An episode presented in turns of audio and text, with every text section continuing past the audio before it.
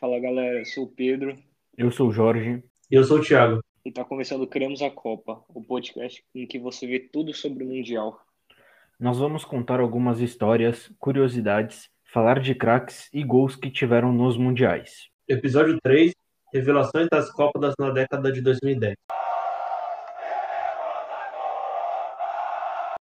Bom, no programa de hoje a gente vai falar sobre. A gente vai listar 10 atletas que usaram a, a Copa do Mundo como um, um palco para poder subir na carreira, né? Então, tipo, esses atletas jogaram bem na Copa, foram para vários times grandes e podem ter se dado bem e podem ter se dado mal é, durante a, a sua trajetória até os dias de hoje. As Copas que a gente vai utilizar para falar sobre esse- essas estatísticas são as Copas de 2010 na África do Sul, a de 2014 no Brasil e a de 2018 na Rússia. Então, a gente elencou aqui 10 jogadores. E por que, Thiago, nos apresenta aí o nosso primeiro, nosso primeiro, nossa primeira revelação das Copas?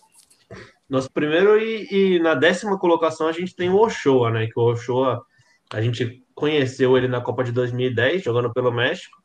E na época ele jogava pelo América, né? É, o América, que é o, eu acho que o principal time do México. É, só que, assim, a gente sabe que o, o México não tem tanta importância assim no futebol em relação é, mundial. Mas, assim, depois que a gente vê o Ochoa na Copa, a gente sempre vê ele brilhando aí, né? Por, por times como o Málaga, pelo Granada, é, e agora ele voltou pro, pro América, né? Mas, assim, sempre que a gente vê ele em Copa, a gente vê um, uma, um leve brilho depois, de, depois da Copa, né? Porque ele sempre joga muito bem, mas depois ele acaba sumindo. O, o né, para quem não lembra, foi o goleiro naquela eliminação que o Flamengo sofreu pro América do México, né, que o Cabanhas destruiu o Flamengo, né, com todo respeito aos flamenguistas que nos escutam, mas o Cabanhas deitou e rolou e o Ochoa era o goleiro que fechou o gol naquele dia. Mas, tipo, eu, acho que ali, né, a gente ainda não conseguia saber quem era ele muito bem, né, porque foi um joguinho ali e, tipo, não, não tinha tanta visibilidade. Tipo, pô, Copa do Mundo, né? O cara tá jogando contra o, o Brasil, que foi quando a gente começou a falar mais dele. Então, então exa- exatamente. O, o Ochoa, ele, ele, sa- ele saiu para o público, é, ainda mais para o conhecimento dos brasileiros, porque o México encarou o Brasil algumas vezes na Copa né, de 2014, é, na fase de grupos. ó, eu acho que foi quando a maioria dos, dos brasileiros viu o Ochoa, pelo menos pela primeira vez. Não, pela primeira vez não, mas de uma forma mais, mais próxima, assim. Como, como sendo um baita goleiro, né? É, É, sendo é. protagonista do jogo, né? Porque foi 0 a 0 Foi Até. 0x0, e ainda mais porque da, da, daquele grupo de jogadores do México, o Ochoa era, uma- era uma das faces mais identificáveis do, da equipe. É, o cabelo clássico, né? O cabelo clássico, é isso que eu ia falar. verdade. Não, E mas. E, e até em 2018, né, que o Brasil enfrentou o México nas oitavas, a gente conseguiu ver o Ochoa é, de novo, só que assim, não, não teve a. Não conseguiu jogou parar bem. o Brasil dessa vez. É, jogou bem, mas não conseguiu parar o Brasil dessa vez. Mas, tipo, a gente tá falando de jogos do Brasil, que é quando praticamente todos os brasileiros começaram a ver ele, mas na Copa mesmo, pô, ele fazia cada defesa pelo México que, assim, pro México ter ido bem, tipo, até as oitavas de 2018, ou então, tipo, na Copa de 2014, eu acho que passou muito pelas mãos dele, entendeu? Se, tipo, não fosse ele ali, talvez o México não teria, ter ido, teria ido tão bem, tá ligado? Nas Copas. É, e muitas vezes a gente tem referência, assim, ah, qual que é o melhor é, jogador do México? Muita pessoa pode falar, ah, o Chicharito, não sei o quê, mas é. muitas pessoas também falam o Ochoa, né? Uhum. É, o, o, o Ochoa, ele, ele realmente ele, ele cresce, ele cresce na, na Copa, né? E no Brasil ele até ele, ele até pô, se, se apresentou se apresentou né, aos torcedores antes da Copa do Mundo, porque ele defendeu o México na Copa na Copa das Confederações de 2013, que também foi muito bem. E, e o Ochoa na Copa, né? Um fato curioso, ele treinava na nossa cidade, né? Que o México É. ficou hospedado aqui. Talvez a gente tenha, tenha dado uma sortezinha pra ele, né? Não Nossa sei. cidade é, é Santos, né? Pra quem não sabe. É, pra quem não sabe, a né? gente grava em Santos, é verdade. Bem, bem lembrado. bem lembrado. E, e, tipo, e aí depois da Copa, né? Ele, ele cresceu, mas ele não foi um goleiro que, por exemplo, é, que nem algum outro goleiro que a gente vai citar na lista, né? Pro- até saber quem é, a gente vai deixar esse mistério pro final.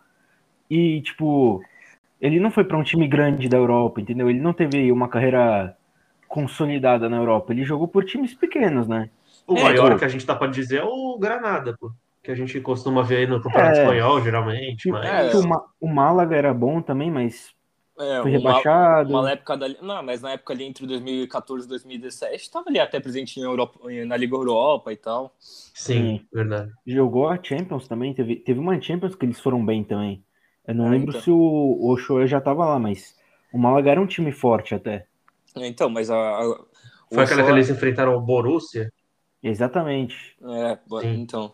É, mas a gente tava falando aqui do Ochoa, o Ochoa realmente brilha em Copa, né? Mas agora ele já tá É. em final, de, ca- em final de carreira aos 35 anos, como o Thiago disse, voltou ao América, eu acho que vai encerrar sua carreira. Ó. E, e, tipo, pô, ele é jogador de Copa, simplesmente. Ele, joga de bem, Copa, é. joga bem nos clubes, mas não é tudo isso. É tipo, você só vai ver uma, uma notícia dele ou um, um melhores momentos dele em jogo de Copa. Então, Então acho que a gente já pode passar pro próximo jogador, né? Podemos? podemos.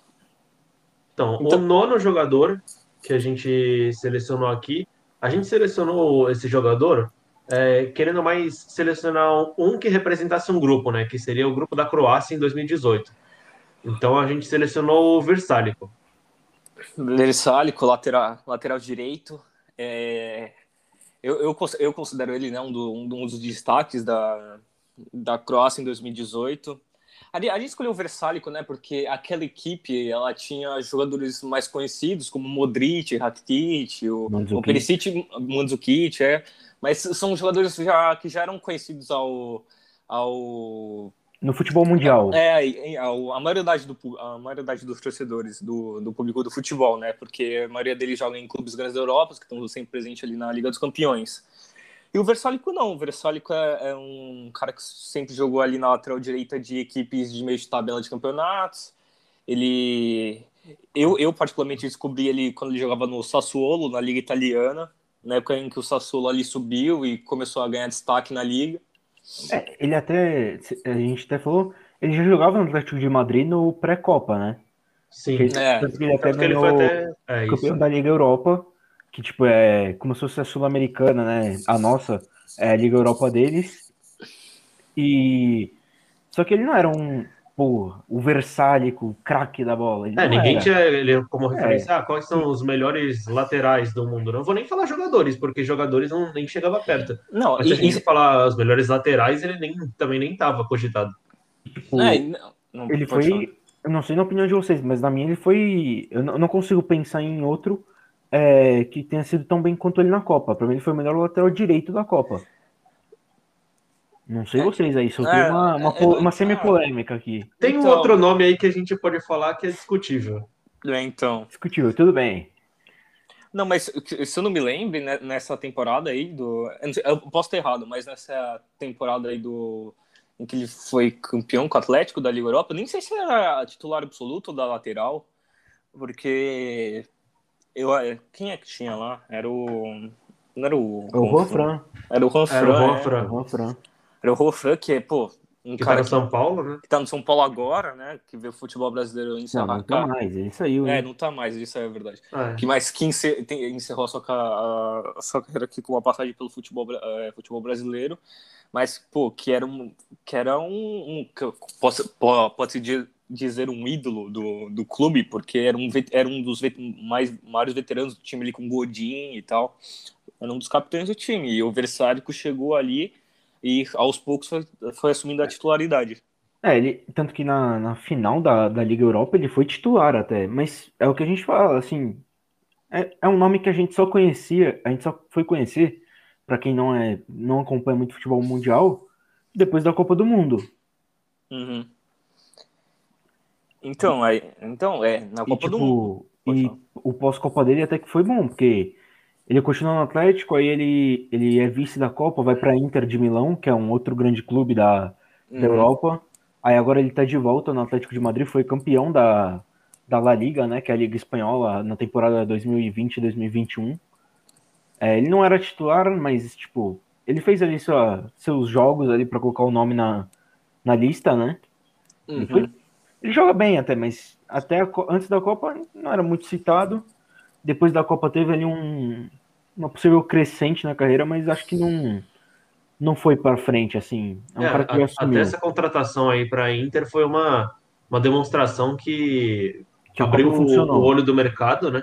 Sim, sim. Para ele, mas acabou que ele não, não vingou muito. É, foi, é. é. foi, foi quando o foi a situação do coletivo exaltar uh, algumas peças individuais, assim, entendeu? Sim. Sim.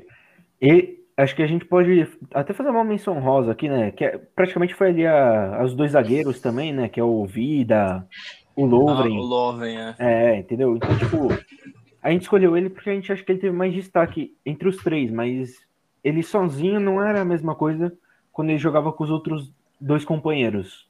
Não, mas é igual, é igual o Thiago estava falando, ó, a Copa, a Copa de 2018 na Rússia foi uma Copa onde teve grandes laterais direitos. A gente teve o, o Versálico, a gente também falou, a gente também discutiu na nossa pré-produção aqui do podcast o Trippier, lateral direito da, da Inglaterra, da, Inglaterra, da Inglaterra que pô, jogou muito bem a Copa. E o Thiago também, e o Thiago tava falando, Versálico, melhor, melhor lateral direito da Copa, mas tem um outro grande nome que que acabou vencendo até o Versálico na nossa lista. Benjamin Pavard, lateral direito que da campeã França. Exatamente. É e o, o Pavar, ele é um cara que a gente pode dizer muito mais assim, que ele usou a Copa como vitrine, porque antes da Copa ele jogou no, na equipe B do Lille, jogou, aí foi promovido para principal e depois foi jogar no Stuttgart. No Stuttgart.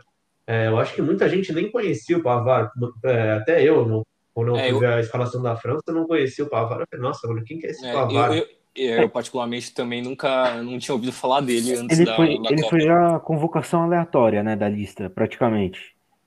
Porque, pô, o cara é. jogava ali, ele tinha acabado de ganhar a segunda divisão da Alemanha, tinha um ano na, na, na Bundesliga só, e o cara já chegou na Copa do nada, assim, ninguém conhecia ele.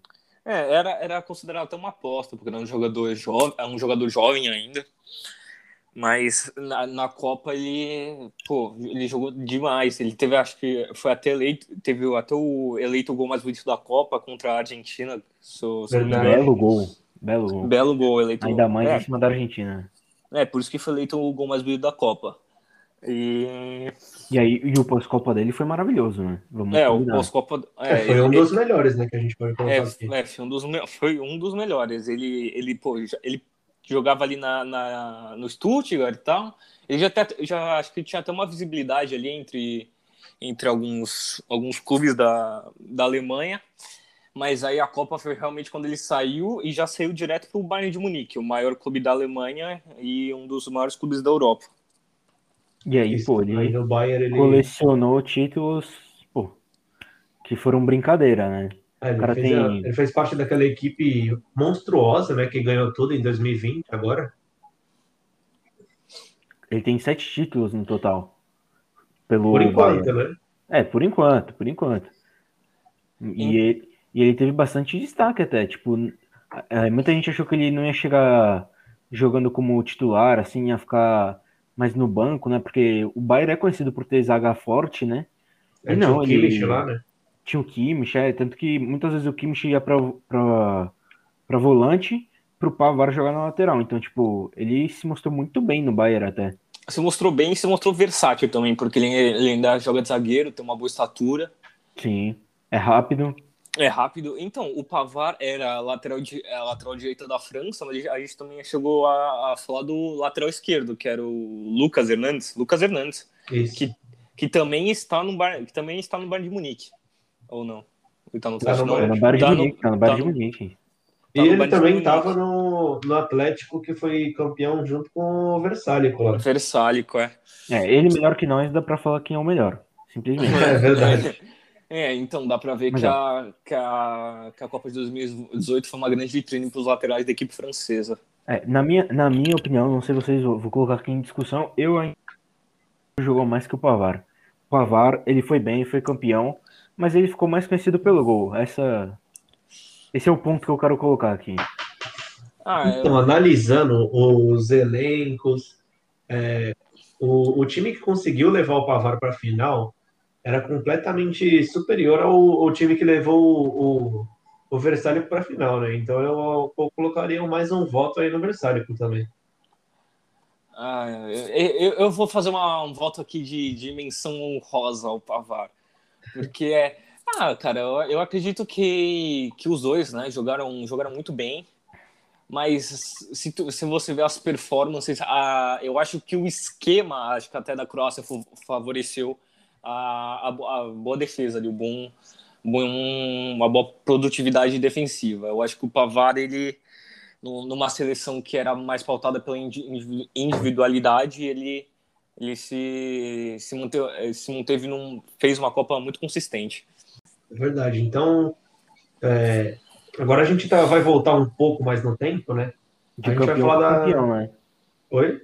De campeão para campeão agora. De campeão para é campeão. É verdade. De campeão para campeão. A gente vai voltar um pouco mais no tempo, vai falar daquela Espanha de 2010 e vai falar do da Vividia, né?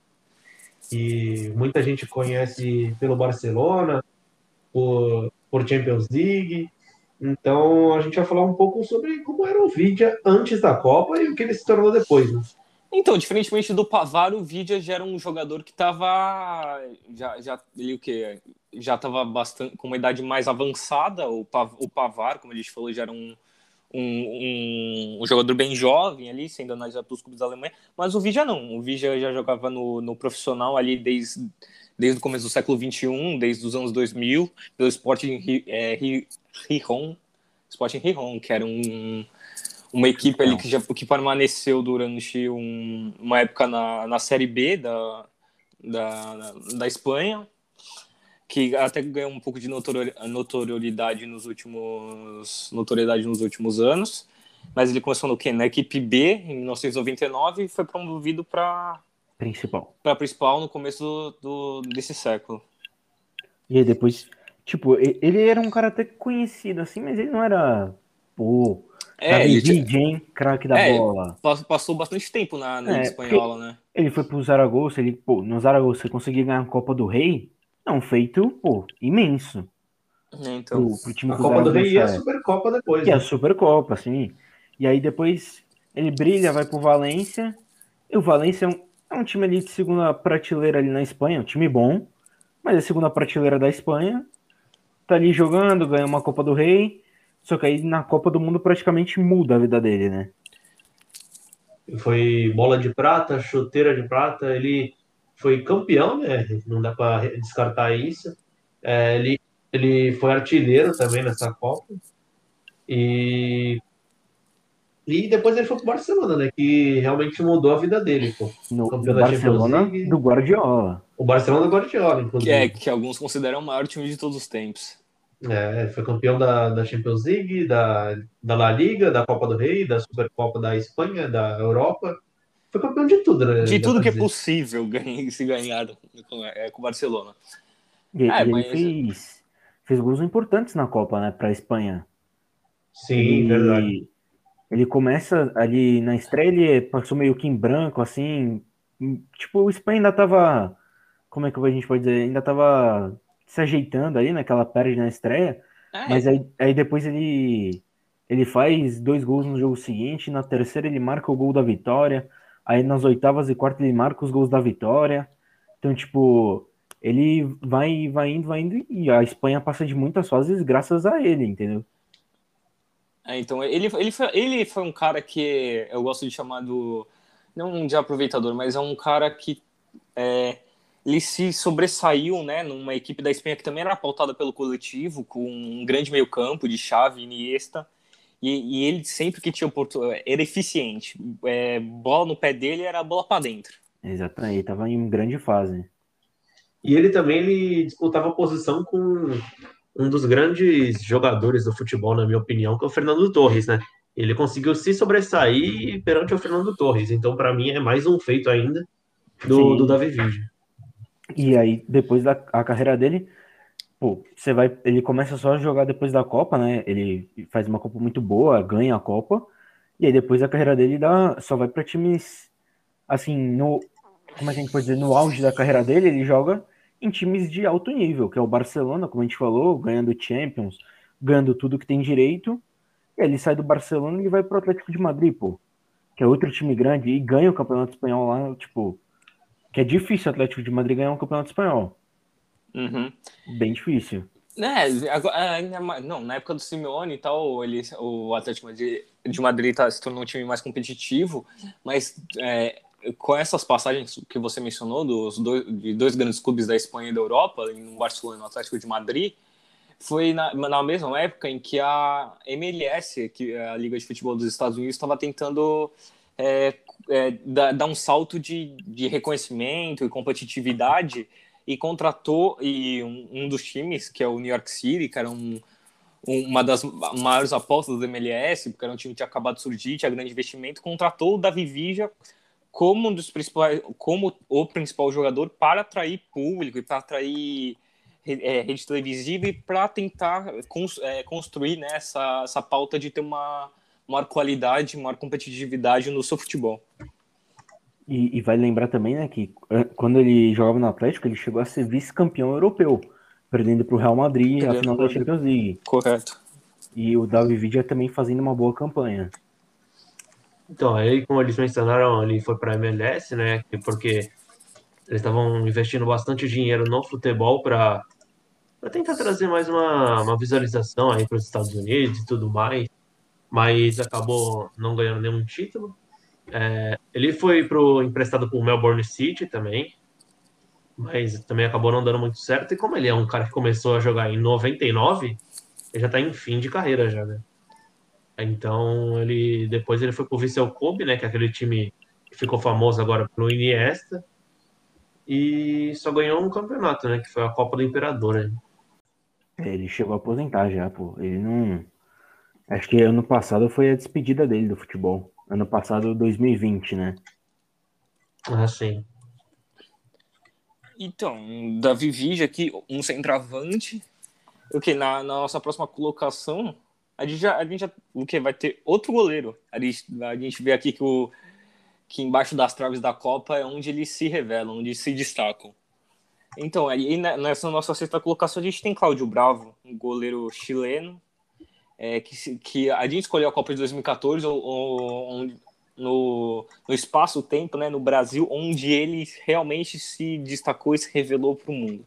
É, e o Bravo foi o outro goleiro que a gente mencionou agora pouco tempo, né? A gente falou do Ochoa, aí agora a gente vai falar do Bravo, né? Que o Bravo ele também é um goleiro que chegou na Copa, a gente pode dizer um pouco velho, porque ele começou em 2002 no, no Chile e ele só jogou em times que, assim, tem expressão? Tem, mas não é aqueles times enormes, né, que a gente fala, porque o Colo-Colo é um time grande, mas é um time grande lá do Chile.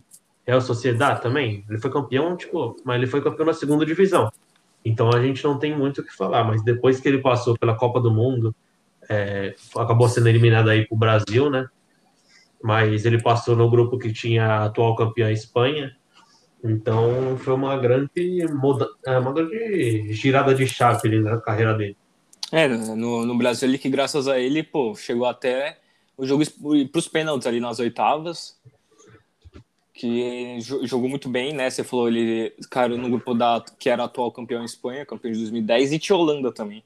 E o, o Chile passou na segunda colocação, ele passou bem, foi, foi bem na Copa, se destacou mesmo a, a seleção do Chile não ter ido tão tão Tão longe, é, nas, nas oitavas ali, mas depois da Copa o que ele foi teve uma grande carreira, no, grande carreira não, mas ele passou por, por grandes times da Europa. De- depois da Copa ele foi para o Barcelona. É, Mais um aí, né? é O mais um Barcelona. aí que, que o Barcelona é, pega depois da Copa. Ganhou também tudo, é, quase tudo que ganhou tudo do que tinha direito. Ganhou, ganhou um, mundial, ganhou Liga dos Campeões, Supercopa, Campeonato Espanhol, Copa do Rei. Era na época até que o Neymar estava no Barcelona, quando o. Barcelona quando o Barcelona estava reinando ali. Aquele Barcelona do Luiz Henrique e tudo mais. Ele chega até a ser eleito o melhor goleiro da, da Liga Espanhola. Na primeira É. temporada dele, no Barcelona até. Logo que chegou a ser o melhor goleiro, não tem Sim, é. o que contestar de, de- de um jogador como esse, né? Sim. E aí, e aí depois ele, ele vai pro City, que é outro time grande, que ele é titular até basicamente chegada do Ederson, né? mas até isso ele era o titular, ele era o goleiro o top ali, né, do Manchester City. É, mas é que a chegada do Ederson teve aquela fase de transição que ah, muitos, muitas equipes da Inglaterra fazem quando um goleiro joga joga a Premier League, outro joga a Copa da Inglaterra para fazer ali a revezar. Aí foi quando ele, ele, o Manchester City fez a transição para o Ederson. E ele fazia isso com o Hart também, né? Que o Hart é um dos grandes goleiros, ele conseguiu pô, jogar no time que o Hart estava. E, cara, e tipo, a Copa eu acho que foi muito boa para ele, né? Deu um, um ânimo, parece, na carreira dele, porque, como a gente falou, né? Ele foi pro Barcelona, foi pro Manchester City, atualmente ele, em 2021, né, ele joga no Betis, no Betis da Espanha, que é um time já ali de segunda ou terceira prateleira espanhola, mas é um time legal de se jogar assim, ainda mais para ele fim de carreira, tá bom jogar lá. Só que ele conseguiu, depois de 2014, ele foi campeão da, bicampeão da Copa América, né, 2015 2016, sendo um ótimo goleiro, sendo destaque no, nos pênaltis, né, contra a Argentina, ele jogando bem. E, pô, ele tá ali na, na, no, na história da seleção, né? Porque ele era o goleiro titular do primeiro título da história da seleção chilena. É, então, depois da Copa ele se mostrou um campeão tanto em clubes quanto na própria seleção da, da seleção chilena. É, ele... é, e infelizmente a gente não pôde ver um pouco mais dele, né? Porque apesar do Chile ser bicampeão da Copa América assim, ele não, não classificou para a Copa de 2018, mas a gente, sem dúvidas, tem maior certeza que ele é um dos melhores goleiros que a gente tem aí atualmente. Exatamente. E aí, já puxando para outro jogador, agora voltando para a Copa de 2018, a Copa mais atual que a gente tem, a gente tem que falar do zagueiro Maguire, né, da Inglaterra. É, o, o Maguire foi. Ele praticamente nasceu né, na Copa de 2014. Porque. Oh, desculpa, na Copa de 2018. Porque ele, ele jogava ali no Sheffield United, né? Ele começou em 2011 a carreira ali. É, ganhou vários prêmios individuais, só que nada demais, assim. O cara, um cara que joga no Sheffield United, na, tipo, sabe, não, não ele ganhou alguns títulos, tipo, jogador do mês, é, só, não representa muita coisa. Não representa muita coisa. Aí, em 2014, ele vai para um time um pouquinho mais conhecido, né? que é o Hull City. Aí ele chega até a ser emprestado para algum para outros times é, ingleses. E acho que 2017 é quando dá aquela virada de chave na carreira dele, que ele vai para o Leicester. O Leicester tinha acabado de ser campeão inglês, é, acabou né, sendo é, desfalcado por, pelos grandes clubes do mundo, porque um clube pequeno, com todo respeito ao Leicester, mas um clube pequeno sendo campeão, automaticamente os clubes grandes vêm e acabam tirando seus craques. E o Leicester, para se reforçar, vai lá e contrata o Maguire, né? Contra... Que... Pode falar, pode falar. Não, falou, contrata o Maguire e o Maguire ali na. Né, ficou ali entre 2017 e 2019. Aí, é, numa época em que, acho que, a, pelo menos no meu ponto de vista, a Inglaterra não estava tão bem suprida de zagueiros. A gente tinha ali o que um Stones, a gente tinha ali o, o, Eric Dyer, que era que é do Tottenham, mas que ele fazia até uma, uma posição mais de volante na época. E o Maguire chegou e assumiu a, a titularidade da, da zaga da, da Inglaterra. Sim, e, e, é bom a gente lembrar né, que ele chegou em 2017, só que até então, né, legal, ele é só mais um zagueiro, que da Premier League, de vários times, ele é só mais um zagueiro. E aí foi na Copa mesmo que ele ele consegue dar esse up, né, na carreira dele, assim. Deslanchou. Ele joga demais, Sim. demais, demais, demais. E aí ele tem a felicidade do pós-Copa, né? É, e na Copa até ele conseguiu levar a Inglaterra até a, a semifinal. Acabou perdendo para a Croácia, perdeu é, pela prorrogação também. Ele perdeu o terceiro lugar, mas aquela Inglaterra, acredito que muita gente não, não, não apostaria as fichas é, quando visse a, a escalação. E você chegar até a, a semifinal é um, um, baita feito. E nem apostaria nele. E nem apostaria nele. É, então, porque ele não era um nome tão conhecido assim, e aí destacou.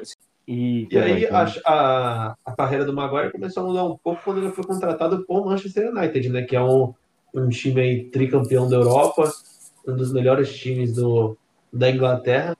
E Se não o maior. É, se não o maior, e ele entrou para a história sendo o zagueiro mais caro de todos o de todos os zagueiros da história, né? Todos os tempos. Que, é, de todos os tempos, que ele foi vendido por 87 milhões de euros. Pouquinho. É, é então, era numa, era numa época até que o United não estava tão bem assim.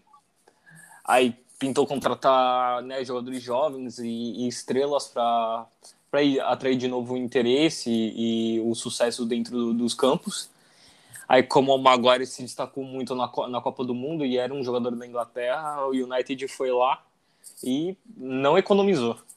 E se arrependeu também, né? Com certeza. Que não é É, possível. porque ele não teve muito o rendimento Tipo, que não, teve recentemente na, nas. Porque, pelo que foi gasto, pô, ele não, ele não entregou o que ele. O dinheiro que gastaram nele não foi entregue, entendeu? Ele chegou até ser agora eleito. Tá na, na, no time da temporada, né? Da Europa League. Até porque o Manchester United chegou na final da, do campeonato. Só que ele vem. Ele acumula já falhas já, né? No Manchester. É um zagueiro que deixa a desejar. é, Não é, não é mais aquele zagueiro que pós-Copa a gente achava que ia ser um dos melhores, queria ter, e hoje ele não, não deve estar nem no top 5 da Liga Inglesa. Eu acredito que ele tinha sido contratado, tenha sido contratado até como uma aposta do time, porque ali na, na época ele não era um cara tão. Não era, um, não era o cara mais jovem do mundo, mas ele ainda era novo ali, tinha o que, 24, 25 anos.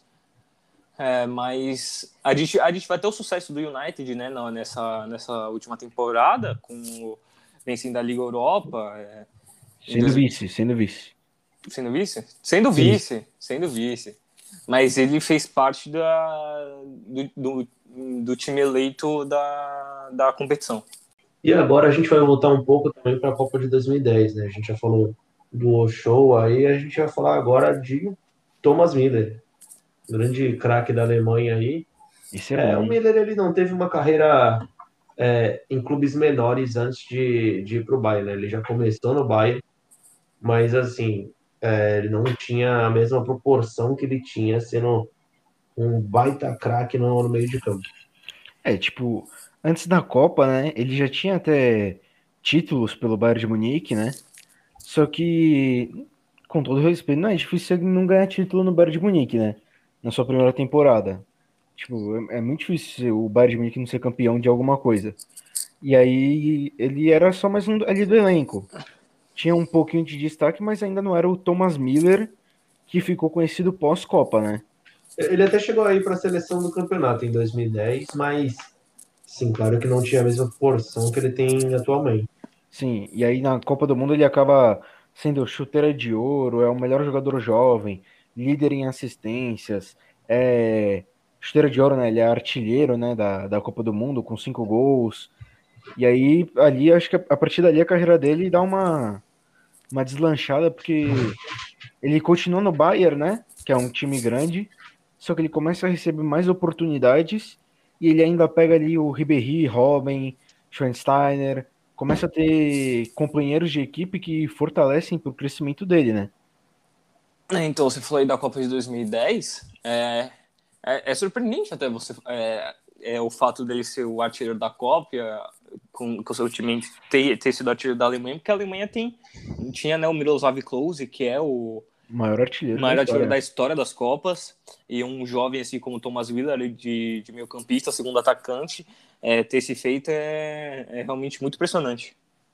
Sim, E o Miller também é muito legal porque ele estava naquele Bayern absurdo também de 2013, né? Que, que ganhou o Campeonato Alemão, ganhou a Copa, ganhou a Champions, ganhou o Mundial, ganhou tudo. E ele estava agora no Bayern de 2020 também. Ele foi um dos poucos jogadores que conseguiu se manter aí na equipe. E ele foi muito fundamental para ambas as gerações, né? Era um dos líderes do elenco, é um, é um super veterano aí do Bayern, e sempre se manteve muito consistente no time. Bom, e, e o pós-Copa dele, né, foi maravilhoso, porque ele acaba conquistando é, oito campeonatos alemães, é, ele conquista a Copa da Alemanha, um monte, conquista a Supercopa, duas Champions League, é, dois Mundiais de Clube, ele ganha é, equipe do ano né, no jornal L'Equipe, que é um renomado jornal francês. Então ele, ele entrou na equipe do ano de 2013. E aí chega, né, acho que ali o, o outro ápice da carreira dele, podemos dizer assim.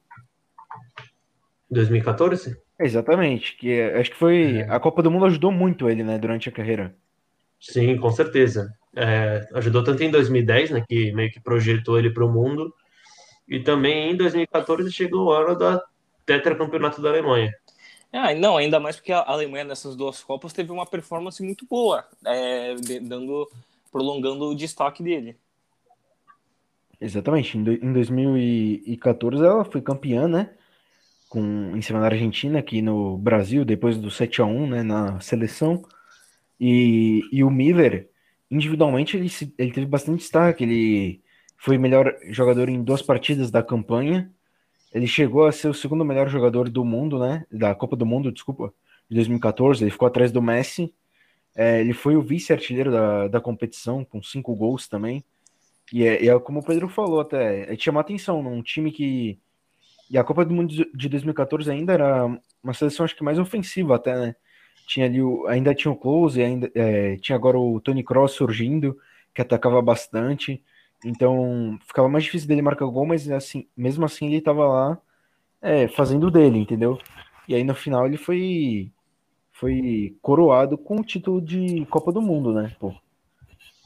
E ele ainda teve uma participação na Copa de 2018, né? Porque é, apesar da Alemanha campeã, a Alemanha, assim, na opinião de muitos, ia conquistar o bicampeonato seguido.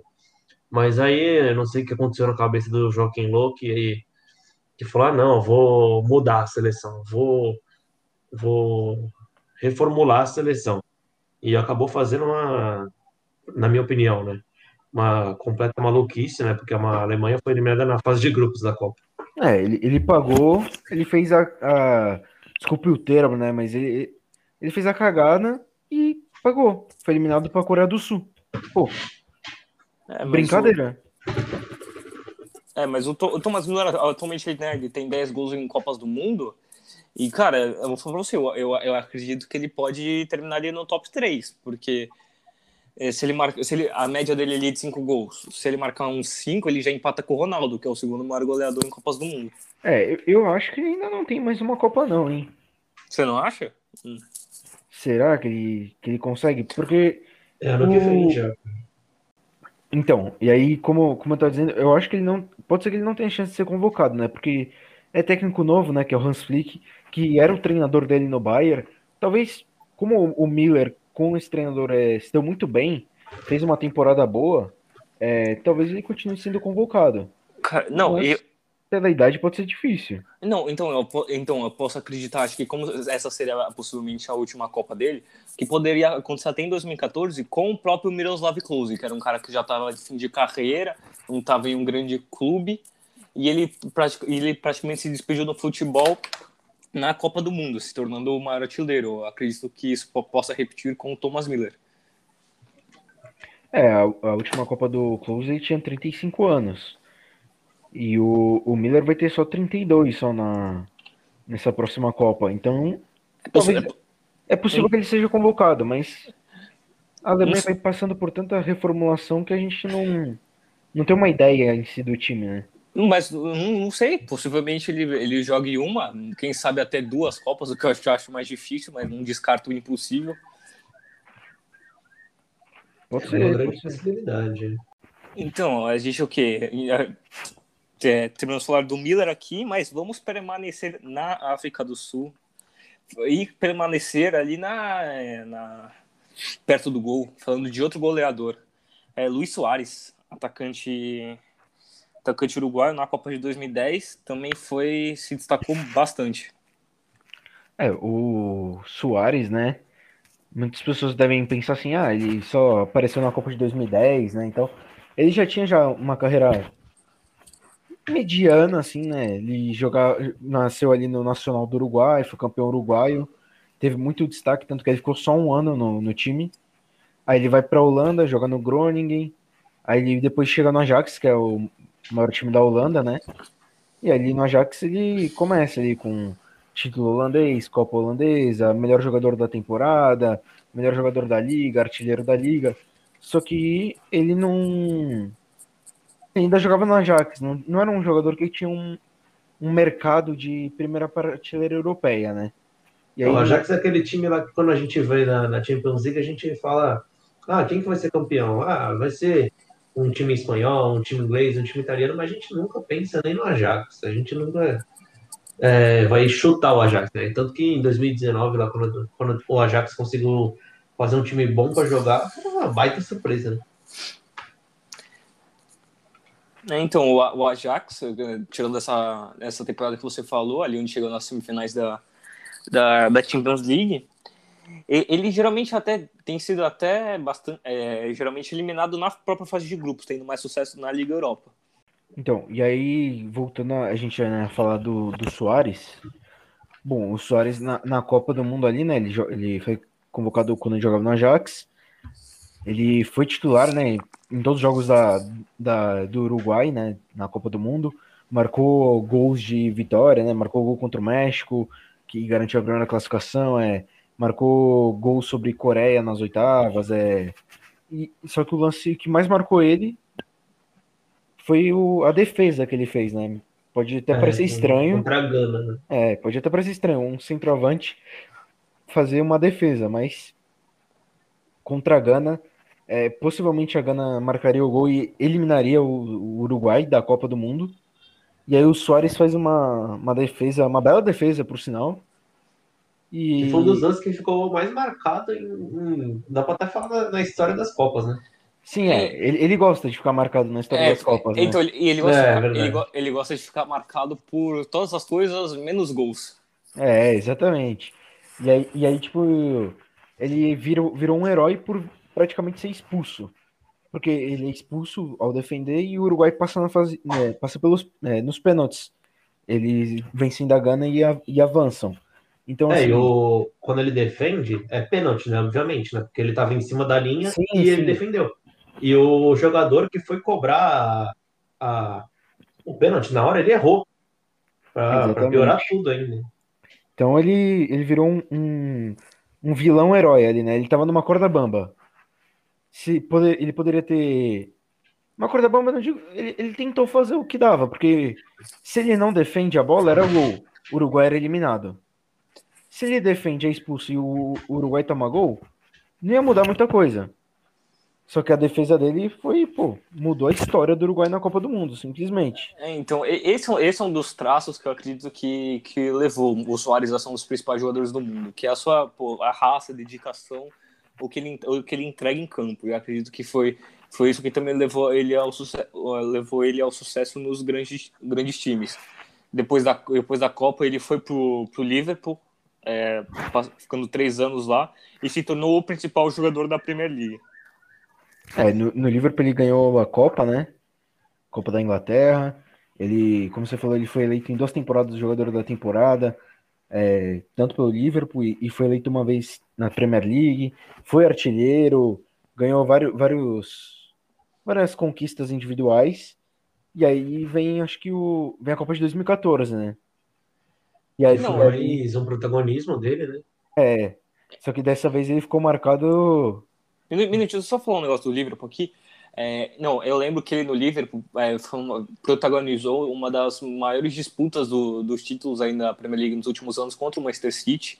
O Liverpool acabou perdendo, mas é, ele fez parte do, da melhor dupla ali de ataque da Europa na, na época com o Daniel Sturridge, que, é, que era, acho que cada um, eu acho que os, o, cada um deles foi o, o artilheiro da, da, da Europa né, em algum momento. E aí realmente foi, foi bem marcante. E, e vale lembrar, né, antes da gente começar a Copa de 2014, que em 2011, pós-Copa, o Soares já tinha, né, se tendo destaque na Copa do Mundo 2010, e em 2011 ele conquista a Copa América pelo Uruguai, e ele é eleito o melhor jogador da competição, né? Então, assim, foi ele teve sorte assim de pegar duas competições boas para a equipe uruguaia e aí ele conseguiu deslanchar na carreira como o Pedro falou, ele foi pro Liverpool e aí depois do Liverpool ele vai. Ele joga a Copa né, de 2014, que foi marcada bizarramente. Ele, ele foi, ele foi pro grupo da morte, né? Lá com, com Costa Rica, com Itália, com Inglaterra. E assim, muita gente não colocaria o Uruguai como uma, uma das equipes que passariam, né? Mas acabou que naquela partida com, contra a Itália ele, acabou mordendo o zagueiro, né? meio bizarro, mas ele acabou mordendo o zagueiro. É, ele foi banido do futebol por um, por um certo tempo, foi suspenso. Quatro meses de suspensão. É, e nesse tempo de suspensão, o Barcelona decidiu apostar nele. Uma coisa que seria um pouco maluca, mas o Barcelona decidiu apostar nele. É, deu ele, certo. É, e deu certo. Ele foi a terceira, terceira peça ali do trio MSN, com Messi e Neymar, e formou o melhor ataque da Europa na, da Europa na época. E, e com certeza a, a espera, a paciência e compreensão do Barcelona teve o melhor resultado possível, com o time sendo campeão da Liga Europa e do Mundial de Clubes. É, é, fora as inúmeras La Ligas que ele ganhou. La Ligas, é. Tô falando que os títulos importantes. E, e para ele, né, ele, pô, ele sai da. Ele começa lá no Ajax, aí ele joga uma Copa, vai para vai pro Liverpool. Aí joga outra, vai pro Barcelona. Então, tipo é. assim, pra, pra ele a Copa do Mundo foi, foi uma delícia, né? Porque, pô, ele só foi crescendo só. Só foi crescendo, é. E aí ele vai, como o Pedro falou, ele participa do MSN, que para muitos é considerado, assim, o maior trio de futebol da história atual, né? Então, assim, vamos pegar do século Até de toda a história, né? O maior trio de ataque da é, história. Muitas pessoas consideram de toda a história, né? Acho que não, Mas... não, não tem muita discussão se a gente for falar desse século, acho que vai ser ele. Da história, o futebol tem muita história, né? Então dá, dá até pra você tentar discutir. Mas, Mas pô, do, do, século é... XXI, com certeza tá lá em cima. Sim, é um trio que pô, ficou muito marcado. E o Soares, ele é o famoso fede a gol, né? Como o Pedro falou do Davi Vidia, sobrou pro Soares é gol não importa como, ele vai lá, ele marca, ele tem o seu jeito, e é isso aí. ele jogou seis anos no Barcelona e ganhou tudo que tinha direito. É, e apesar do Barcelona ter botado toda a fé que colocou, né, quando ele chegou, por, por ele estar suspenso e tudo mais, ficar um bom tempo parado, é, o Barcelona acabou meio que jogando ele fora, né, na temporada menosprezou, de 2020. Menosprezou, É, menosprezou completamente. Na temporada de 2020, e ele foi para um dos maiores rivais que o Barcelona tem, que é o Atlético de Madrid. E quando ele chegou no Atlético de Madrid, ele continuou sendo um absurdo que ele é e, continuou e conquistou a, a La Liga de 2020, 2021, depois de tantos anos que depois de a última conquista que eles tinham conquistado foi 2013 e 14. Então, o Soares foi o grande herói aí do título que tirou o Atlético da fila. Né? E, é, e é até legal, né, que ele, depois até do jogo, ele fala na entrevista que Barcelona menosprezou ele, que ele tinha vontade de provocar, assim, mandar uma mensagem. Oi, ó, tá vendo? Eu sou, eu marco gol pra caramba, sou campeão, vocês não me quiseram. Tá aí, entendeu? E, pô, ele é um personagem do futebol, né? Tanto dentro do campo, é, de forma positiva, né? Marcando, fazendo seu dever, que é marcar gol, quanto de forma, como é que a gente pode dizer, artística, né? Tipo, ele faz uma defesa, ele vai lá, morde o adversário.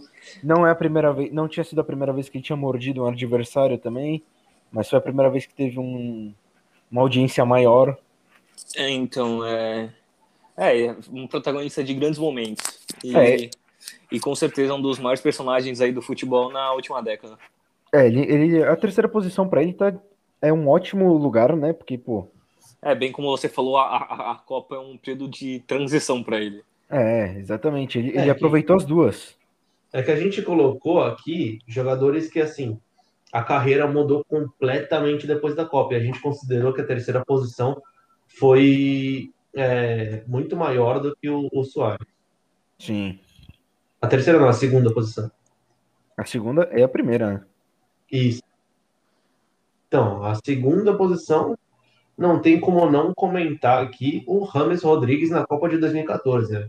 O Rames, é. que era um jogador completamente que ninguém nem sabia que era o Rames, chegou na Copa de 2014, deitou e rolou no Brasil. É, é com certeza foi, o, foi um astro nos campos brasileiros. Um, um dos casos, assim, eu que acabei sendo iludido por ele, né? Acho que é um dos casos mais tristes de jogadores, assim, de ascensão, né?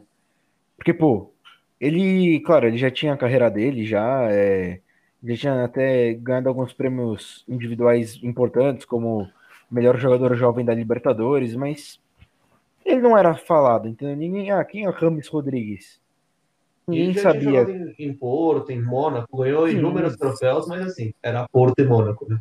É, são, são clubes que o Porto, apesar de ser grande e tal, ele não tá ali na segunda prateleira da Europa, entendeu? O Mônaco, então, É, se fala. É, mas antes da Copa ele, ele o que tá, tava se vendo como o quê? Uma grande promessa que ah, você falou ele foi eleito o melhor o jogador jovem da Libertadores, mas também foi eleito o melhor jogador jovem do Campeonato Por- Português e também do Campeonato Francês. Ele tava, tava vindo com uma, acho que uma bastante ba- não, não bagagem, mas bastante um Ele, ele tinha um futuro, mas ninguém conhecia esse futuro promessa, dele. bastante promessa. Exatamente. E- Aí e chega a Copa do- de 2014, ele foi melhor jogador na, na partida de, de Colômbia e Grécia, Colômbia Costa do Marfim, é, Colômbia e Japão, ele faz um baita de um golaço, um baita Colômbia, golaço. Colômbia e Uruguai foi o- aquele gol Puskas, né, que ele fez, que é um, um ótimo gol também, Eleito o melhor gol da eleito o, melhor, o gol mais bonito da Copa também. da Copa e do ano? E do ano, é correto. Ele foi o melhor jogador da fase de grupos, foi o melhor gol, né, como o Pedro já disse, Artilheiro. foi artilheiro. Ele foi o melhor jogador sul-americano do ano. Ele e foi parar na seleção ideal também da Copa de 2014. Cara, essa Copa aí dele foi foi bizarra, né? Porque assim, não sei vocês, né? Mas eu, eu olhava ele, eu pô, ele parecia o Ganso quando jogava com o Neymar, sabe? E pô, ele tinha uma visão de jogo, marcava muitos gols. Ele era brilhante, simplesmente. E aí depois da Copa pareceu até igual, a carreira foi igual, entendeu? O Ganso separou do Neymar e o, o Rami separou da Copa.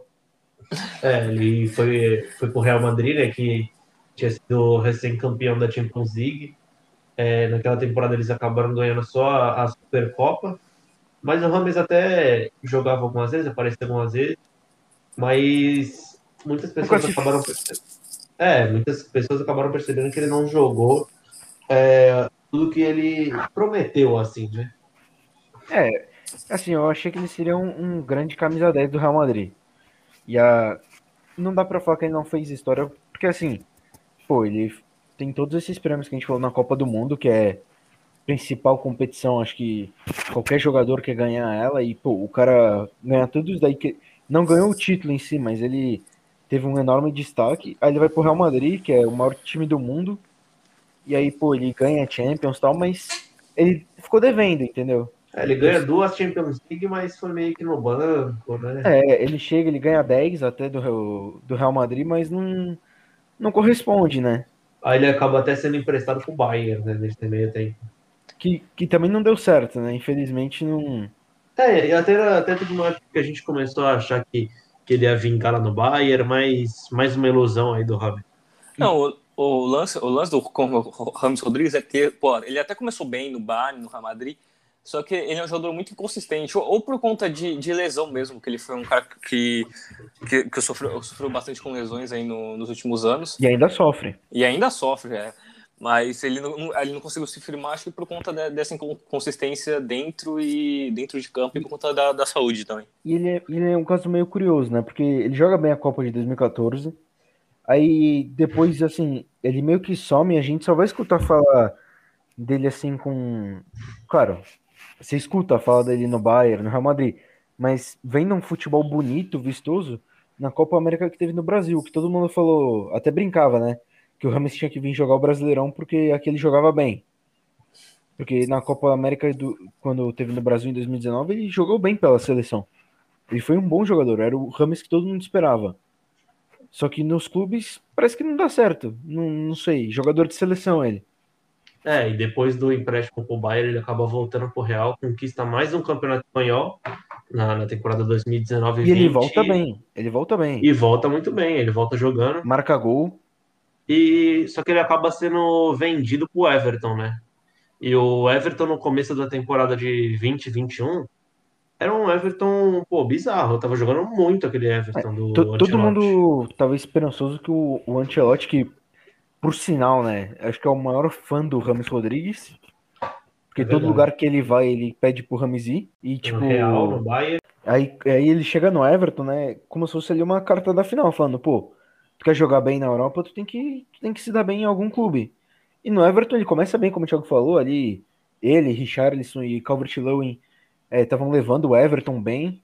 Só que, infelizmente, vem a lesão, né? Ele sofre muito com isso. Sofre demais com as lesões. E ele até termina a temporada jogando de titular e jogando bem. Só que é o que o Pedro falou, não. É, é você querer dar um tiro no escuro, entendeu? Ou ele pode te dar muito, ou então ele não pode te dar nada. Eu acho que eu não arriscaria nele. É, ele, é um cara que já passou do, do seu auge na carreira e que, como a gente está falando aqui, ele é muito consistente. Então, uma, com certeza, se, eu, se algum clube contratar ele, o que eu acho particularmente difícil, seria, seria eu acho que meio que até um tiro no pé, porque é, a gente vê ele começando bem nos clubes, mas a gente não vê como um, um bom negócio a longo, longo prazo. É. Acho que analisando bem a carreira dele, o comparativo que a gente fez no início com o Ganso foi muito bom. Porque, pô, ele tinha tudo para ser bom. O Ganso é bom, né? Deixar bem claro, o Ganso é um ótimo jogador. Só que ele é que nem o Rames. Todo mundo esperava uma coisa dele que não aconteceu. Uhum. É. A gente. É, é, mas aí, diferentemente de Rames, mas ainda continuando no Brasil, a gente que tem tem Keylor Navas. Que para nós aqui, né, na nossa reunião é, que na nossa pré-gravação, na nossa pré-produção aqui do podcast, foi eleito a, a, a, me, a melhor revelação da Copa nos últimos do, dessa última década. O goleiro costarriquenho, que fez parte. A gente fez um episódio também de, de surpresas do século XXI. Dá uma checada lá depois, depois desse episódio. Que a gente também elegeu Costa Rica a principal Surpresa. Surpresa do século XXI e Keylor Navas, como sendo o principal jogador dessa seleção, ocupa a nossa primeira posição como revelação da última década. É, o... Então, o Navas ele surgiu é, na Costa Rica, jogando no, no Saprissa. É, ele foi campeão da, da Liga dos Campeões da CONCACAF né, em 2005, mas é, nunca teve um, assim, uma, um grande destaque. Foi é. melhor goleiro da Copa Ouro de 2009. Mas, Com todo assim, respeito a ele, né? É. Títulos inexpressíveis. Inexpressivos. Inexpressivos. Isso aí. Muito obrigado. São títulos que não importam. Tipo, ah, legal. Eu tenho cinco campeonatos costarriquenhos. Tipo. É. É uma coisa que, assim, você quer ganhar? É. Se ganhar ou não, tanto faz. É, exatamente. Não, não vai mudar a imagem dele no futebol mundial. Mas assim, ele acaba jogando bem até, é vendido para o Albacete, né, da Espanha, é, não ganha nada, passa dois anos lá e é transferido para o Levante, né, que o Levante é um time que a gente é, já costuma ouvir um pouco mais o, o nome. E, e, aí no, no Levante ele também não vai muito, né, ele consegue ali um melhor do mês, né, da, do Campeonato Espanhol, mas não... Quem era aquele Navas, né? Quem, quem era ele? É, então, é, ele era um, um, jogador que, que pô, poucas pessoas. Só ali, só torcedor do Levante conhecia ele, entendeu? Mas aí a Copa de 2014, se eu não me engano, acho que é a primeira vez que a Costa Rica participou da Copa do Mundo, ou segunda. É, e ele realmente se destacou demais na, na, na surpresa na surpresa que veio para o Brasil. É, como a gente disse na, naquele grupo lá que tinha Itália, Inglaterra, Uruguai, a Costa Rica também estava e no grupo da morte eh, muitas pessoas nunca nem arriscariam dizer que a Costa Rica passaria e ela passou em primeiro ainda. É, a Uruguai acabou passando em segundo deixando a, a Itália e a Inglaterra para trás. Foram para as oitavas caíram contra a Grécia. É, empataram no, no tempo normal foram para os pênaltis. O Navas defendeu um dos pênaltis aí foram para as quartas de finais. Eu falei, eu falei aqui primeiro ou segunda vez da Costa Rica, Rica, mas, pô, foi a quinta vez. Falha minha aqui, perdão. Mas é porque a Costa Rica não, tem essa expressão do, no futebol mundial. Mas ela marcou sua presença na, na, nas Copas do Mundo e, como o Thiago falou, na Copa de 2014 ela já era considerada como três pontos para os adversários. Porque ela caiu num grupo onde, onde de outras três seleções de enorme história e enorme expressão e acabou passando em primeiro lugar com o Keylor Navas é, fechando o gol. É, e continuando a falar dessa, dessa quarta de final, foi aquele jogo contra a Holanda que no finalzinho do, da, da partida, o, o técnico da Holanda ele acabou tirando o Silicen, né, para colocar o Team Crew. E muita gente ficou até pensando, né, porque eles já sabiam que ia ter pênalti, eles falaram, mano, o que, que esse cara tá fazendo, mano? Ele, ele tá tirando o, o goleiro titular para colocar um reserva só para defender pênalti. E acabou dando certo, né? O Navas, infelizmente, não, não teve muita sorte, né? A Costa Rica foi eliminada. Costa Rica, outra seleção também que treinou em Santa, mas acabou é. não dando bom pro Navas, né? É, é um fato curioso até, porque a gente, a gente já começa o nosso ranking com um goleiro que brilhou na Copa de 2014 treinando na cidade de Santos, e a gente termina com um goleiro que brilhou na Copa de 2014 e também treinando em Santos, né? É verdade. É verdade. É. Aí, depois da, dessa baita Copa que o Navas fez, o Real Madrid decidiu investir e foi atrás do, do goleiro, né? Que ele já tinha o Iker Casillas, ele acabou chegando como um, um reserva, né? Mas aí o Casillas acabou saindo, não foi pro Porto. Aí o Navas assumiu a titularidade. O resto eu não preciso nem contar, né? Três Champions League, Mundial de Clube, Campeonato Espanhol, Supercopa. É, ele, ele foi contratado num período onde o Cacilhas ele também já estava em fim de, fim de carreira, é, campeão em 2010, mas já estava em fim de carreira ali, o que o Navas foi, foi contratado ali como, acho que, principal substituto do substituto direto do, do goleiro espanhol. Mas como você falou, carreira ilustre no, no Real Madrid. É, campeão de quatro mundiais, três Champions. Ele realmente foi. Um dos goleiros mais subestimados da Europa. Do mundo, Sim. né? Do é, mundo é e, realmente se, e se destacou demais no maior clube do mundo, titular absoluto. Isso que o Jorge fala chama até atenção, porque na saída do, do, do Navas, é, o Real Madrid ele pô, trouxe o Navas, o Navas tricampeão do, da Champions, por, considerado por muitos aí o melhor goleiro do mundo. É indiscutível né, o que ele fazia. É, muitas vezes ele errou, sim, mas é, um quem goleiro com. É, quem não erra, né? Um goleiro com três Champions League, a gente vai reparar nos erros, três Champions League seguidas. É, que foi, que foi eleito né, o, melhor, o melhor goleiro da, na Europa na temporada 2017-2018. Então não tinha o que falar muito dele. Aí você, com o melhor goleiro do mundo, o que que faz? Contrata o Courtois e bota o melhor goleiro do mundo no banco. O Navas, sem pensar duas vezes, foi pro PSG, né? E foi certíssima a atitude dele. Porque aí, aí é que eu acho que começaram a valorizar ele, né? Porque antes, ah, era o Navas, ah, pô, pô, ser goleiro do Real Madrid é fácil, né? Tu toma cinco gols, mas o Cristiano Ronaldo marca 10, pô tranquilo ser goleiro do Real Madrid. E aí no, no PSG ele, pô, ele leva. Primeira temporada dele ali, ele já chega na final da Champions, jogando demais, sendo é, peça principal né, na, nas fases da Champions League. É, sendo. Ele já chega como titular já, né? E aí ele tá até hoje lá e o PSG nessa última temporada acabou sendo eliminado pro Manchester City né, na semifinal. Só que o Navas foi um dos melhores jogadores da, do PSG na competição. É, mas me, me acabou sof é, sofrendo uma falha ali no que acabou sendo crucial para a classificação do Manchester City. É, e, e aí, né, só para acho que a gente já tá aqui perto, né, do nosso do nosso fim, né, aqui do, desse episódio.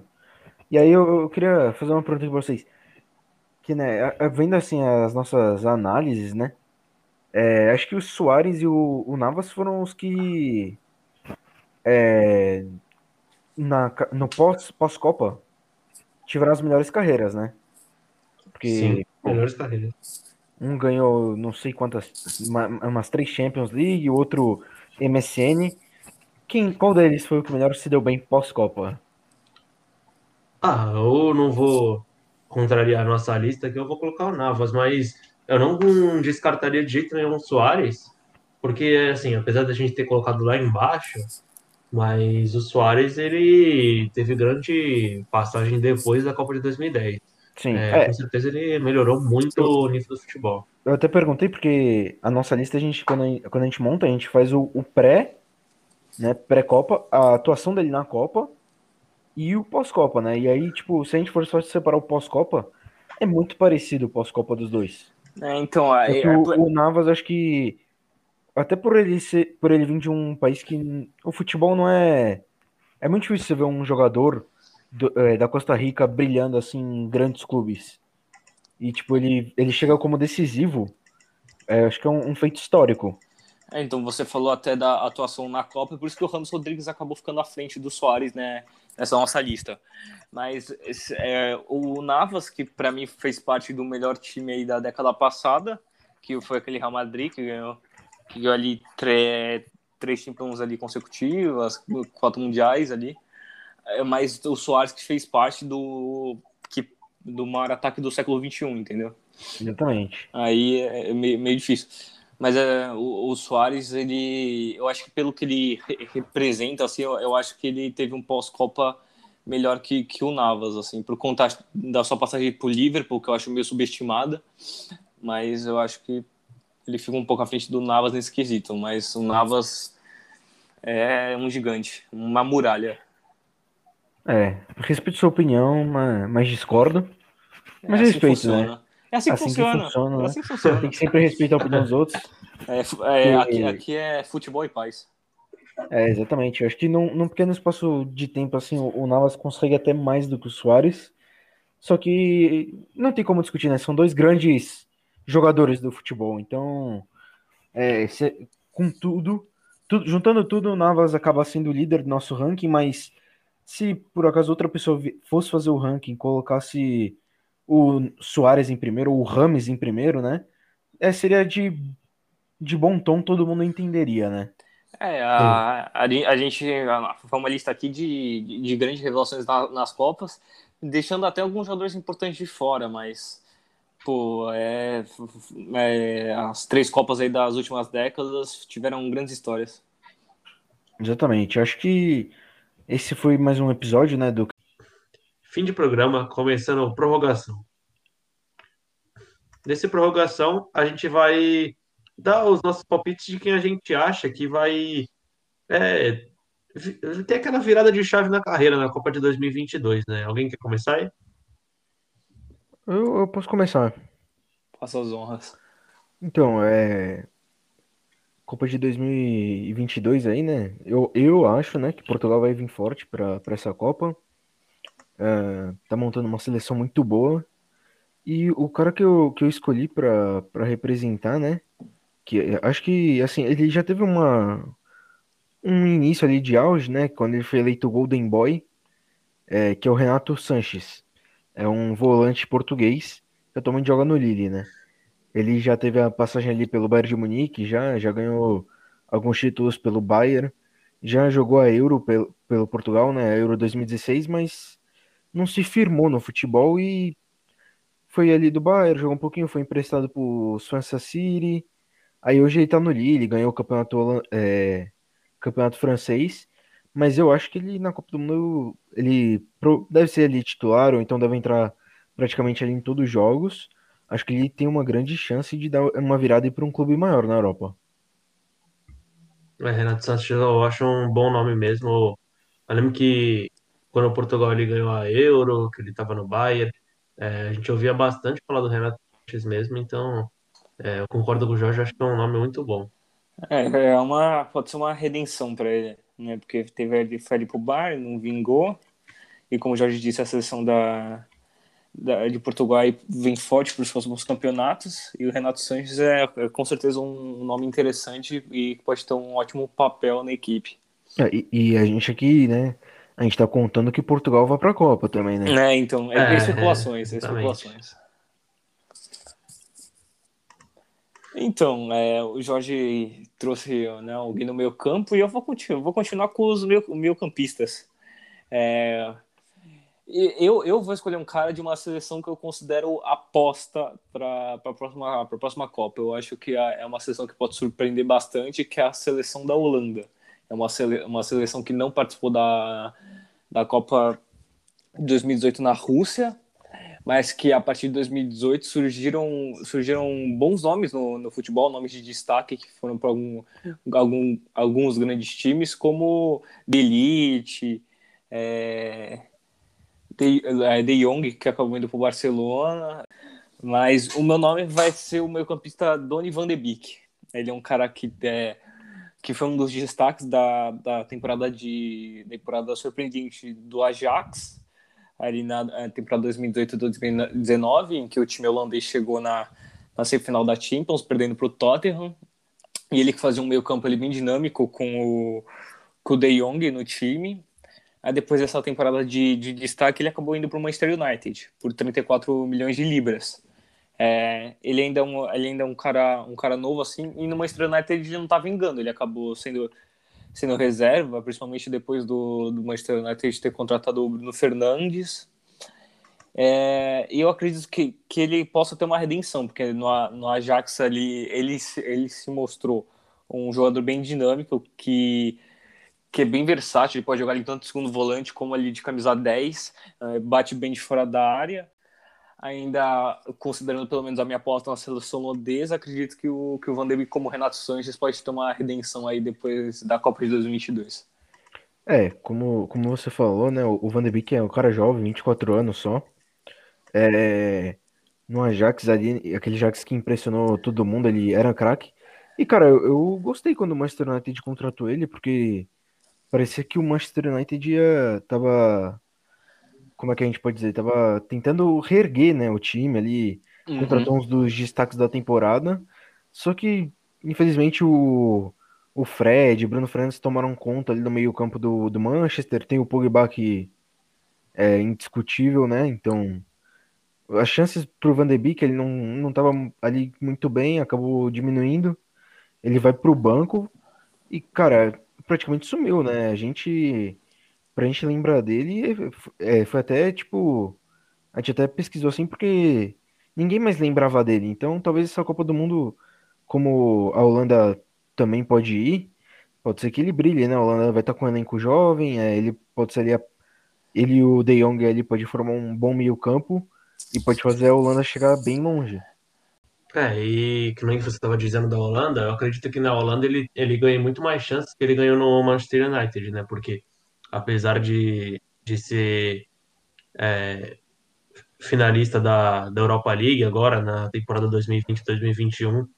É, quando ele era titular, a gente viu né, que ele conseguiu ganhar o campeonato é, a, o holandês em 2018-2019, naquele Ajax que a gente já comentou anteriormente aqui no programa. Ganhou a Copa da Holanda, ganhou é, o a Supercopa da Holanda também e também foi vice da Europa League. Então, a gente não, não tem dúvida que ele é um bom jogador, mas que não tem a projeção mundial ainda que muitos outros meios, meio campo têm ainda, né? Como o De Jong, que já foi citado aqui. Sim, a, então, a Copa deve ser um up, né, para ele. Sim, sim, exatamente. É, então, aí, Jorge, você estava falando até do, da chegada dele no Manchester United. Eu também era um cara que estava bem esperançoso para ele tentar repetir a, a parceria dele com o De Jong, mas dessa vez com o Pogba. É, todo mundo acho que estava esperando ali, né, que o Pogba não estava tinha companheiros com todo respeito, com todo respeito ao Matite, né, mas pô, o Van de Beek era um cara jovem assim, tava ali para transformar, mas infelizmente foi o que o Thiago falou, ele sai de, de destaque no Ajax, ganhando alguns títulos, sendo é, jogador do mês e acaba sim, é, sumindo na Europa. E agora eu vou falar né, do meu jogador, eu vou continuar no meio campo. Eu vou falar do Jack Grealish, né? Para quem, para quem joga FIFA e conhece o Grealish, né? Que é um jogador do, do Aston Villa. É, para mim, o Grealish é um ótimo jogador. Ele fez uma temporada impressionante aí e, é, e eu acho que a Inglaterra ela promete bastante também na, nessa Copa do Mundo, porque ela vem com alguns jogadores que, claro, já já foram muito bem, o Harry Kane, Alexander Arnold. E o Grealish, ele tá aí para ser mais um jogador que, assim, por mais que não tenha sido. É, não tenha ganhado nenhum título, né? Ele já foi jogador da temporada inteira do Aston Villa, já foi o, o jogador jovem da temporada inteira. Então, acredito que é um jogador com muito potencial, né? Até pelo, pelos números que a gente vê e estando num clube que não tem tanta expressão assim. É, é o, o Grealish, né? Ele, como o Thiago falou, ele surgiu recentemente pro futebol. Acho que essa temporada é quando a gente começa a escutar mais dele, né? Ele ele faz uma boa Premier League, né? Que para muitos é considerado o campeonato mais difícil do mundo. Uh, ele tem ali algumas convocações para a seleção da Inglaterra, mas nada de demais, né? Do que ele fez. E cara, a Inglaterra ela chega com uma seleção jovem, né? Para a Copa ali, ele tem grandes chances de começar os jogos ou provavelmente deve entrar em todos os jogos que a Inglaterra jogar na Copa. Então, então ele, ele pode ser decisivo ali, tanto com com gols quanto com assistências, né? Que ele, só na Premier League essa temporada ele fez 12 assistências, um número que é alto, é, bem alto, né? Então pode, pode ser uma, eu acho que dali ele tem grande chance de sair, caso ele ainda esteja no Aston Villa, para um clube bem maior.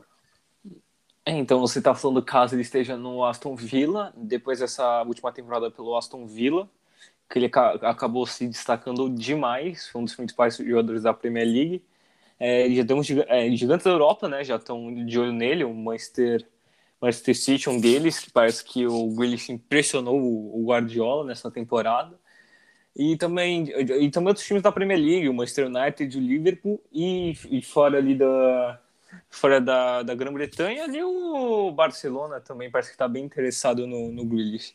É, a Inglaterra, né, chegou na semifinal da Copa passada, deve ir bem de novo né, na próxima Copa, é, perante aos grandes nomes, como o Thiago falou, Kane, Alexander Arnold, e o Grealish realmente, mesmo caso ele não esteja antes da... Caso ele não esteja em um novo clube antes da Copa, com certeza a Copa pode mudar a carreira dele. Bom, e para a gente finalizar esse, esse nosso, essas nossas previsões, né, da Copa do Mundo de 2022, uh, a gente falou cada um ali de uma nacionalidade, né? E aí a gente não pode deixar um brasileiro de fora, né? E aí um brasileiro que a gente gostaria de destacar, né? A gente destacou aqui posições mais do meio para frente, né? E aí esse cara que a gente vai destacar, ele é zagueiro, né? É o Rodrigo Caio. Rodrigo Caio que aqui no Brasil ele é um ótimo zagueiro, ele jogava bem no São Paulo. E aí ele chega no Flamengo e, pô, no Flamengo em o quê? Em em três temporadas ele já, já tem o que? Uns 12 títulos no mínimo, sendo Libertadores o mais importante, dois brasileiros. E ele jogando bem, né? Ele, ele faz ótimas campanhas. É, ele é convocado né, pelo Tite para a seleção principal. É, agora, nesse, agora, recentemente, ele não tinha sido convocado, só que o Tite ele fica ali naquela lista de espera e aí, provavelmente, para a Copa de 2022, ele deve melhorar bastante seu futebol. Se não for para a Europa até lá, eu ainda acho que ele vai estar na lista.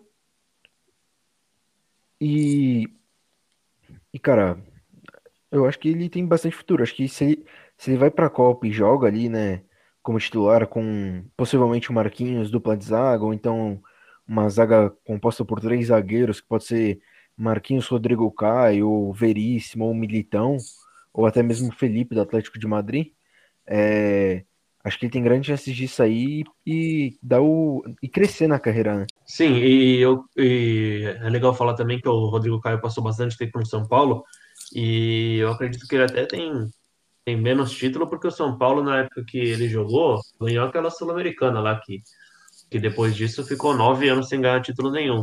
É, acabou ganhando a copinha também pelo São Paulo e nesse meio tempo, entre o, o ele ganhar o título da Sul-Americana e ganhar, começar a ganhar os títulos no Flamengo, né? Começar a fazer aquela temporada incrível de 2019 que ele foi eleito até o craque do Brasileirão. É, ele ganha o ouro olímpico com a seleção brasileira, né? E sendo muito importante nos jogos. Então isso mostra bastante também a importância não só nos clubes, né, do Rodrigo Caio, como também na seleção, porque quando a gente está gravando, o Thiago Silva tinha sido convocado, né, como o Jorge disse, mas ele acaba se machucando na final da Champions e quem é o convocado é o Rodrigo Caio. Então, assim, a gente com certeza sabe que depois do, do Thiago Silva Marquinhos, que é, são os melhores que a gente que a gente acha aqui, né? É, vem o Rodrigo Caio, ou seja, ele não é um jogador que, que a gente pode jogar fora só porque não está na seleção e porque não joga na Europa ainda. É, então, você, é, o Rodrigo Caio, né? É, a gente chegou no consenso aqui que é a, que talvez seja a aposta da, da seleção brasileira no, na seguinte Copa. Eu acho que muito por isso é, é o, o, estilo moderno assim do, do, do, do, jeito que ele joga, né? Ele é um zagueiro veloz, ele não é tão alto assim, mas tem boa impulsão, é, tem boa saída de bola, né? Eu já, eu já mencionei a velocidade. E ele é um. E ele meio que já, já se destacou ali na, é, para o mundo nas Olimpíadas, quando ele fez a, uma dupla de zaga com Marquinhos que foi uma grande dupla de zaga, talvez a possível do Brasil na Copa de 2022. E ele chegou até, até é, entrar em negociações com o Atlético de Madrid, mas ele, ele acabou não indo por problemas, problemas médicos. Mas com certeza é, a, a, por, a porta de entrada dele na, na Europa já está meio aberta. Então, se ele for para a Copa, com certeza vai, se destacar e possivelmente ir para um grande clube no continente europeu.